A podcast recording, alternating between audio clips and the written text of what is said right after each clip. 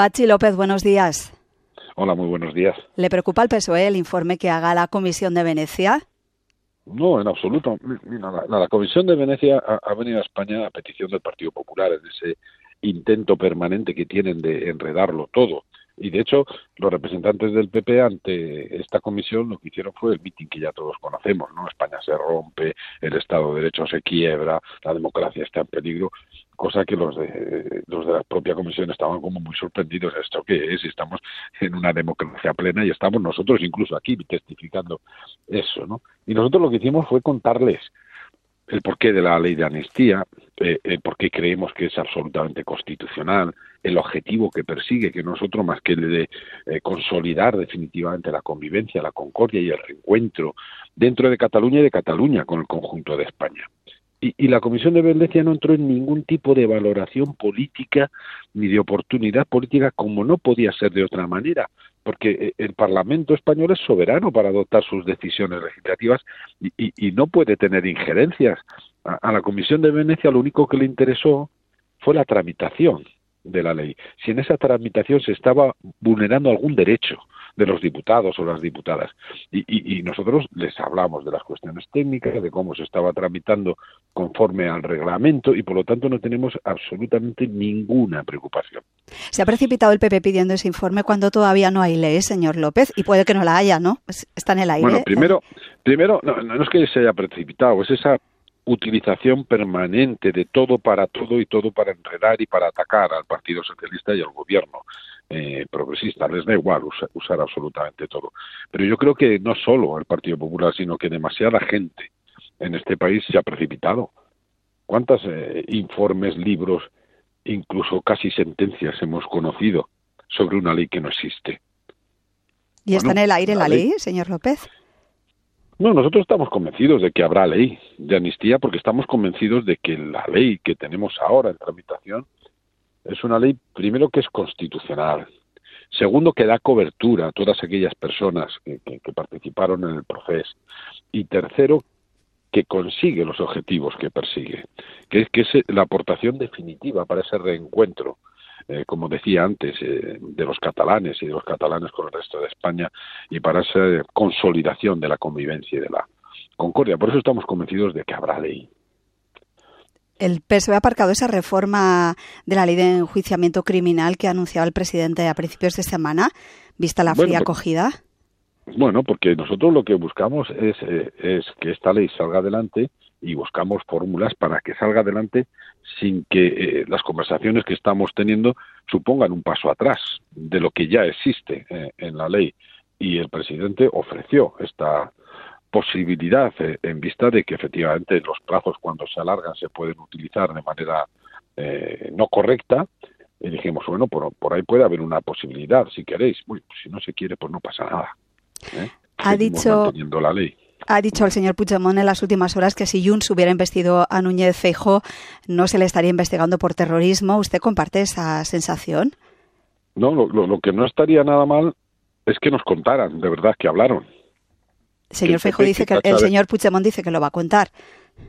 Sí, pero es que el PP dice que, que Junts es casi una banda terrorista y que a la que hay que jugar por terrorismo. ¿Nos podría contar que hablaron con esa banda terrorista? nos podían contar hasta dónde llegaron en sus conversaciones. ¿Eh? Claro, porque eh, nosotros los socialistas hemos hablado con Junts y cada vez que llegamos a un acuerdo lo hacemos público. El PP que nos achaca que hablando con Junts estamos poco menos que rompiendo España, nos podría decir de qué han hablado, nos podrían decir hasta dónde eh, llegaron Esquerra y Junts no descartan que haya que prorrogar ese plazo que tiene la Comisión de Justicia para emitir un nuevo dictamen, otros 15 días más.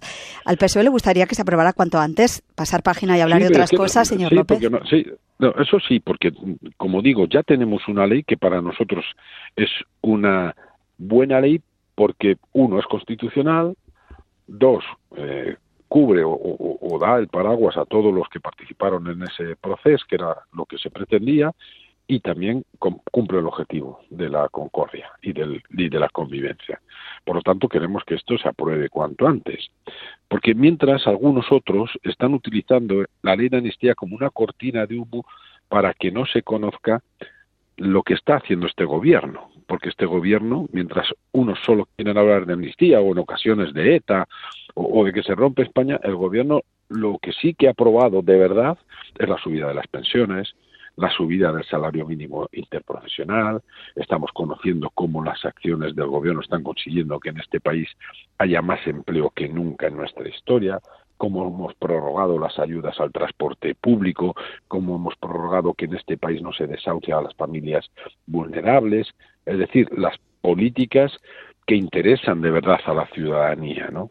Y queremos que, que esta página del debate sobre la amnistía se pase cuanto antes para que la gente eh, ya no tenga esa cortina de humo que algunos quieran, que quieren ponerle delante de los ojos. Que el PP haya vetado esta semana la senda de estabilidad en los objetivos de déficit en el Senado es un síntoma de la debilidad parlamentaria que tiene este gobierno en esta legislatura.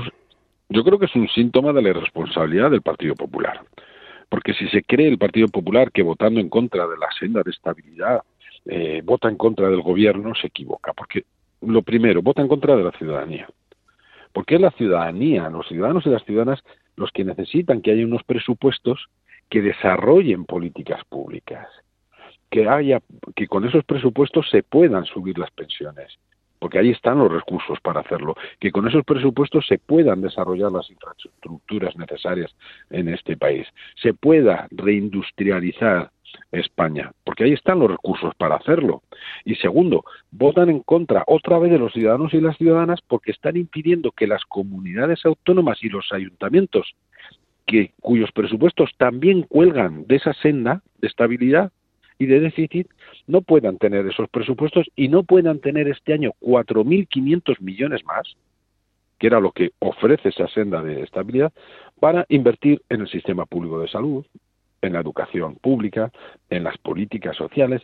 Es decir, el, eh, el, Partido Popular hace una oposición que dice que es para castigar al gobierno progresista, pero a quien castiga de verdad es a los ciudadanos y a las ciudadanas. Es una absoluta irresponsabilidad. Pero en el fondo eh, lo que está haciendo es retrasar los presupuestos, porque nosotros estamos convencidos de que presupuestos va a haber. Puede haber. Va a haber en la misma. Sí. y puede haberlo sin ley de amnistía, señor López. Eh, pero bueno, nosotros que creemos que va a haber las dos cosas.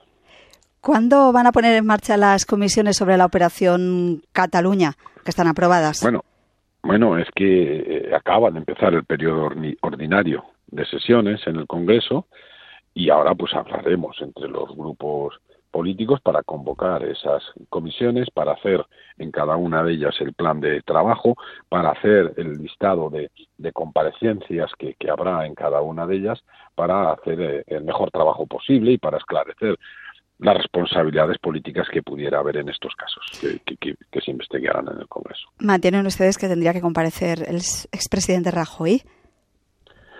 No, todavía no. Lo, que no hemos hecho es una lista todavía de quién tiene que comparecer.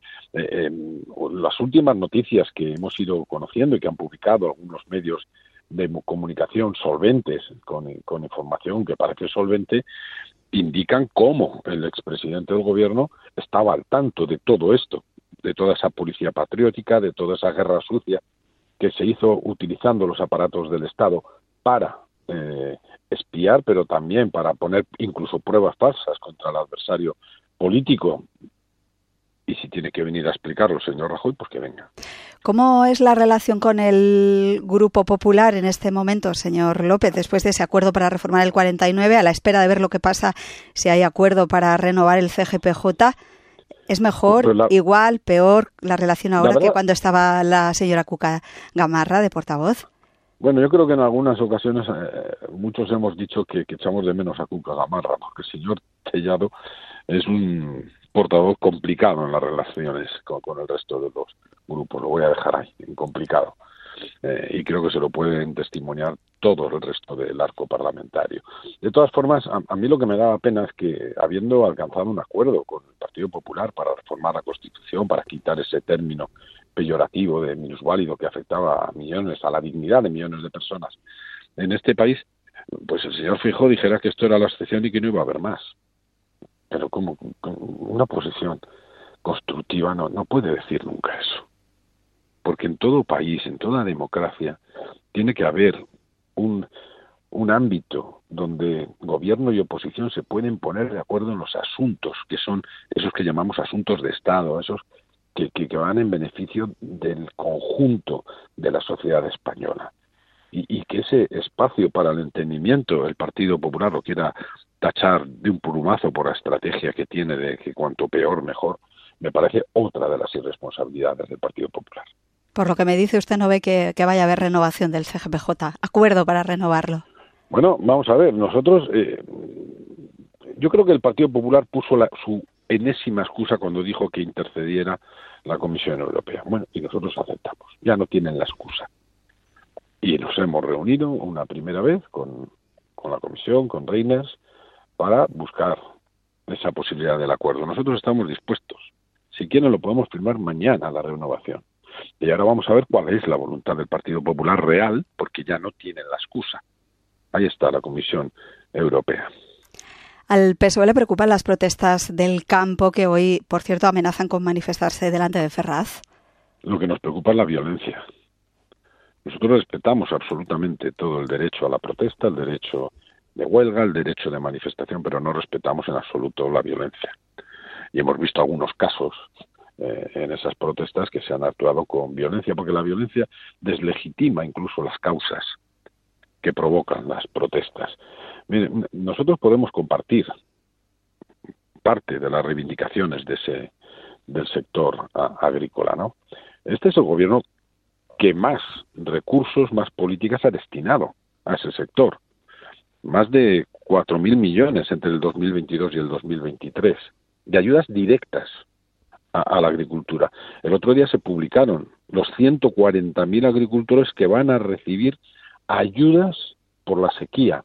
Se ha hecho la ley de cadena alimentaria para que no tengan que vender a pérdidas. Es verdad que hay quien no la está cumpliendo del todo. Bueno, pues ya hemos anunciado que la vamos a reformar y la vamos a reforzar para que su cumplimiento sea todavía más consistente, más obligatorio, si se me permite. Es decir, que era la gran reivindicación del campo. Y lo que es sorprendente que estas eh, protestas se jaleen desde un Partido Popular que no votó a favor de esa ley de cadena alimentaria, de un Partido Popular que ha votado en contra de todos y cada uno de los decretos que contenían las ayudas eh, para el campo. Eh, protestas sí, compartimos algunas de ellas, algunas incluso no son competencia del gobierno de España, son de las comunidades autónomas, otros son de Europa y estoy convencido de que el propio ministro se pondrá a la cabeza para negociar en Europa cómo rebajar esa burocracia que a veces se tiene con las PAC eh, para recibir las ayudas de la PAC. Eh, pero cuando las protestas derivan en violencia, no podemos asumirlas. Y cuando alguien dice que va a llevar los tractores a cerrar, lo que vemos es una intencionalidad política bien distinta de lo que son las reivindicaciones del campo. Eh, una última cuestión. Está usted en Galicia mucho estos días haciendo campaña. El, ¿Hay posibilidad de cambio en, en, la Junta, señor López? Pues, pues, efectivamente he estado en Galicia y volveré a estar en, en Galicia y lo que he visto son sobre todo dos cosas. Una ganas de cambio. Ganas de cambio porque los gallegos no quieren seguir teniendo un presidente en la Junta que se esconde que no aparece.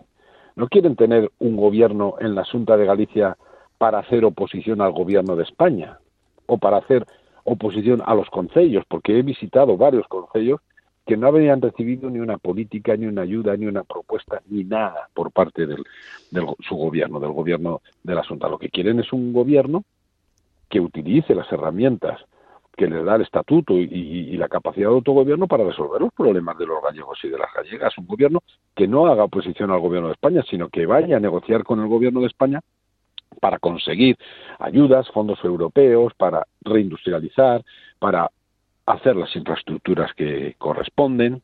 Y, lo que he visto, la segunda cosa que he visto, es que como está pasando en casi todas las últimas elecciones, todavía hay muchísima gente que no ha decidido que va a votar. Y estoy convencido de que si esa gente que no ha decidido que va a votar sale el domingo a la calle, eh, va a haber cambio en Galicia. Pachi López, eh, portavoz del Grupo Socialista en el Congreso, muchas gracias por atender la llamada al Parlamento esta mañana de sábado. Muchísimas gracias, un abrazo.